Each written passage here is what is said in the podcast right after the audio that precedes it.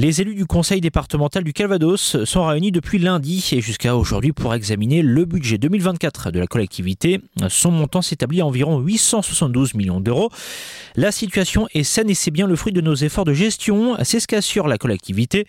Mais les annonces faites par le nouveau Premier ministre Gabriel Attal la semaine dernière lors de son discours de politique générale ne sont pas du genre à rassurer le président du département du Calvados, Jean-Léonce Dupont. Euh, une estimation à la louche de tout ce qu'il a annoncé pourrait entraîner des dépenses nouvelles pour la strate départementale compris entre 3 et 5 milliards de dépenses nouvelles. Donc vous imaginez, je vous ai parlé de 14 départements en difficulté en année 2024. Toutes choses égales par ailleurs, en 2025, je crois qu'il y en aura plus. Mais si on y ajoute des, des mesures complémentaires, je pense qu'on peut arriver à une situation où les deux tiers des départements seraient dans l'incapacité de faire face à leurs obligations et à leurs compétences dans le champ de la solidarité des territoires et des personnes. Le président du département du Calvados a des messages à faire passer à l'État. Il demande deux choses en particulier. C'est effectivement euh, une pause normative de trois ans. Et je le dis, euh, je pense par exemple que les agriculteurs euh, qui étaient en mouvement ces semaines dernières sont évidemment totalement en phase avec ce que je dis. Ça les concerne, ça nous concerne, nous collectivités, ça concerne l'ensemble des Français, l'ensemble des professionnels. Une pause normative de trois ans. Et la deuxième chose, c'est que quand on